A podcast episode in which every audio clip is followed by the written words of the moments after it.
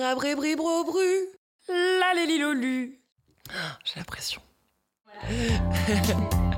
Comment tu fais pour être toujours au top? Mais t'as vu la vie qu'elle a? Elle peut pas se plaindre. Pourquoi tu souris tout le temps?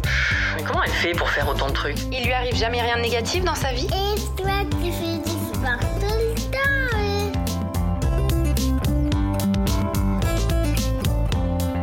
Salut les amis, j'espère que vous allez bien. Je suis hyper heureuse de vous accueillir dans mon propre podcast. Alors je m'appelle Laurie Tillman, j'ai 30 ans et je suis une hyperactive de la vie.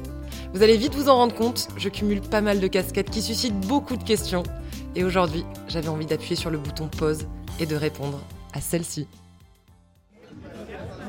Mais comment tu fais pour te sentir toujours légitime? C'est une question qu'on me pose très souvent, à cause ou grâce aux différentes activités que je mène, j'imagine. Et oui, peut-on lancer sans complexe sa marque de fringues éthique, ou ouvrir son propre resto quand on est journaliste télé, ou même ancienne Miss France Hmm, vaste sujet. En gros, est-ce que je ne souffrirais pas un chouille du syndrome de l'imposteur?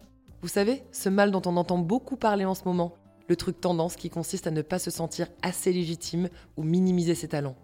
Alors la réponse est oui, je le ressens, et pas qu'un peu. Donc aujourd'hui, je vais vous parler de ça. Ce syndrome, qui n'en est pas un d'ailleurs, ni une pathologie, je vous rassure, mais plutôt un ensemble de pensées un peu assassines qui nous fait croire que nos compétences, notre être, nous finalement, ne sommes pas à la hauteur de la situation.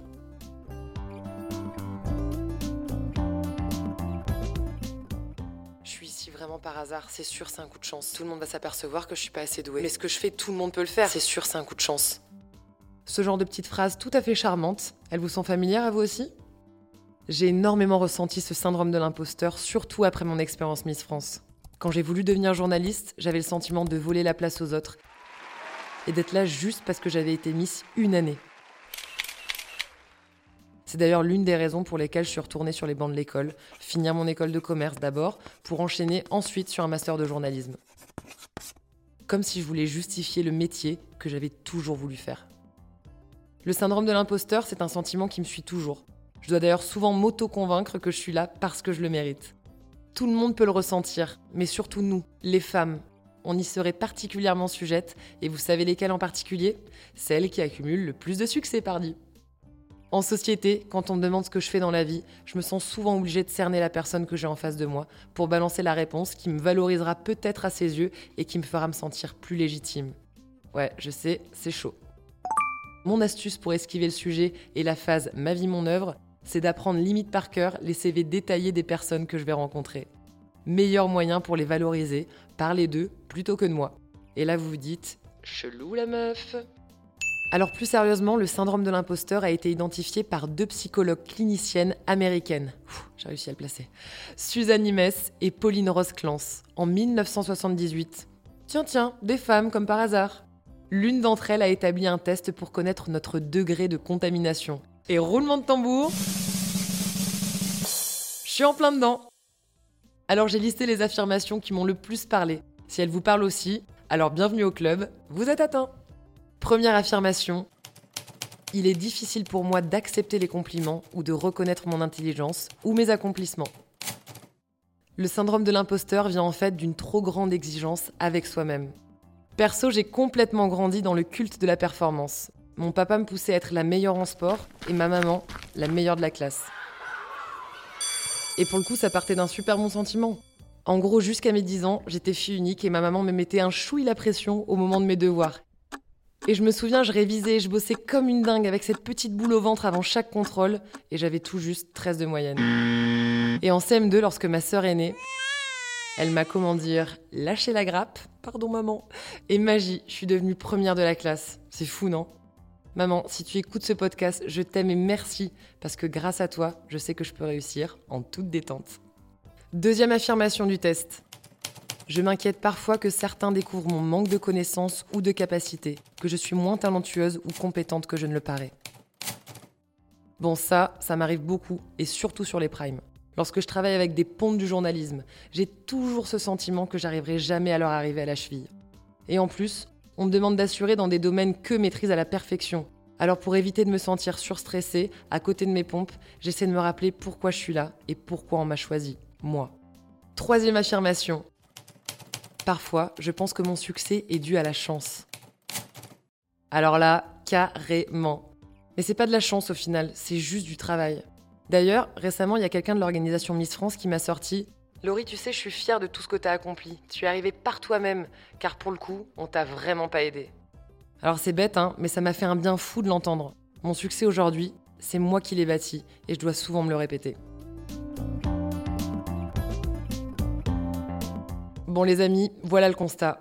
Remarquez, vaut mieux avoir conscience de notre syndrome de l'imposteur plutôt que l'inverse, non? Et si on cherchait maintenant les solutions pour agir? Premièrement, prendre de la distance. J'essaye souvent d'écrire sur un petit carnet les phrases qui viennent régulièrement me polluer l'esprit. Après, je les regarde et j'essaie de prendre le max de recul. Et ça m'arrive même d'en rire tellement certaines me semblent ridicules une fois balancées sur le papier. Alors l'idéal ensuite, c'est d'imaginer en train de les gommer. Alors je vous rassure, je suis pas la meilleure élève pour ça, j'y arrive pas toujours et c'est pas très grave. Mais j'essaye de le faire ou au moins d'y penser à chaque fois que le syndrome revient. Autre étape importante, se remémorer ses succès. En période de doute, on a toujours besoin de se regonfler à bloc. Alors je prends mon téléphone et je me fais une petite note vocale dans laquelle je liste tout ce que j'ai réussi dans ma vie, pro, perso, familial, ce que vous voulez. Et je vous jure, ça rassure. Je peux aussi repenser à tous les challenges sportifs que j'ai relevés, Bref, c'est le genre de petit refresh qui rebooste à fond.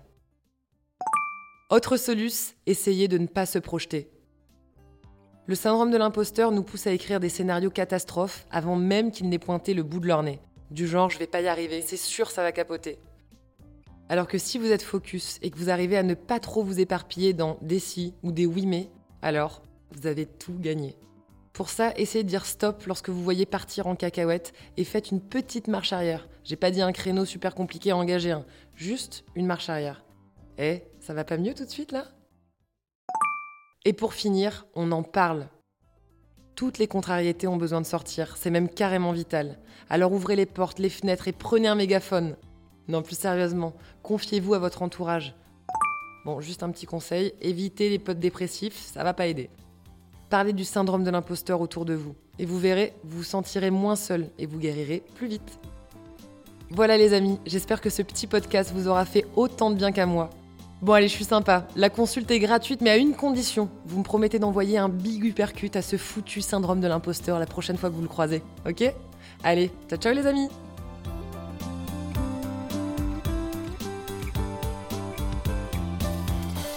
Allez, on se donne rendez-vous dans 15 jours pour un nouvel épisode de Comment tu fais. Alors si vous voulez être au taquet pour chaque sortie, n'hésitez pas à vous abonner sur l'appli de votre choix. On peut aussi se retrouver sur Insta. Et si toi qui écoutes ce podcast, tu sais aussi lire, alors tu peux retrouver toutes mes méthodes au top, tonique, organique, positive, en librairie. Merci à tous ceux qui ont participé à la création de cette émission, à mon éditeur First de m'accompagner dans la production des premiers épisodes, aux Wonder réalisatrices Margot Roll et Céline Malvaux pour leurs good vibes, à Claire Sarfati au montage, et merci à mon deuxième cerveau, Amandine Gombeau, de m'accompagner dans ce super voyage.